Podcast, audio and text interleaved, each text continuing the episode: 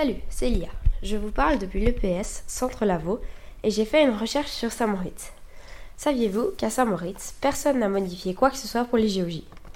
Eh oui, à Saint-Moritz, toutes les pistes dont les géologies ont besoin pour faire leurs courses existent déjà. Les pistes de luge, de bobsleigh et de skeleton sont les plus vieilles pistes existantes. Et elles sont durables car ce sont des pistes totalement naturelles. Quant à la piste pour le patinage de vitesse, elle est aussi totalement durable car le lac se gèle naturellement lorsque la température baisse.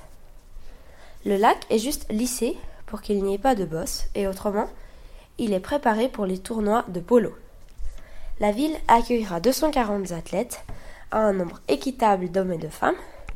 Nous avons un objectif du développement durable qui a été respecté l'égalité entre les sexes. Le déplacement des athlètes est aussi durable car il se fera à pied ou grâce aux lignes de bus qui circulent gratuitement dans la ville. Les athlètes logeront au berceau des sports d'hiver qui se trouve à quelques minutes à pied de la piste de bobsleigh, de luge et de skeleton. À Innsbruck, Lake Placid et Saint-Moritz, ce sont les trois seules villes à avoir accueilli deux fois les Jeux olympiques une fois en 1928 pour la première et pour la deuxième en 1948.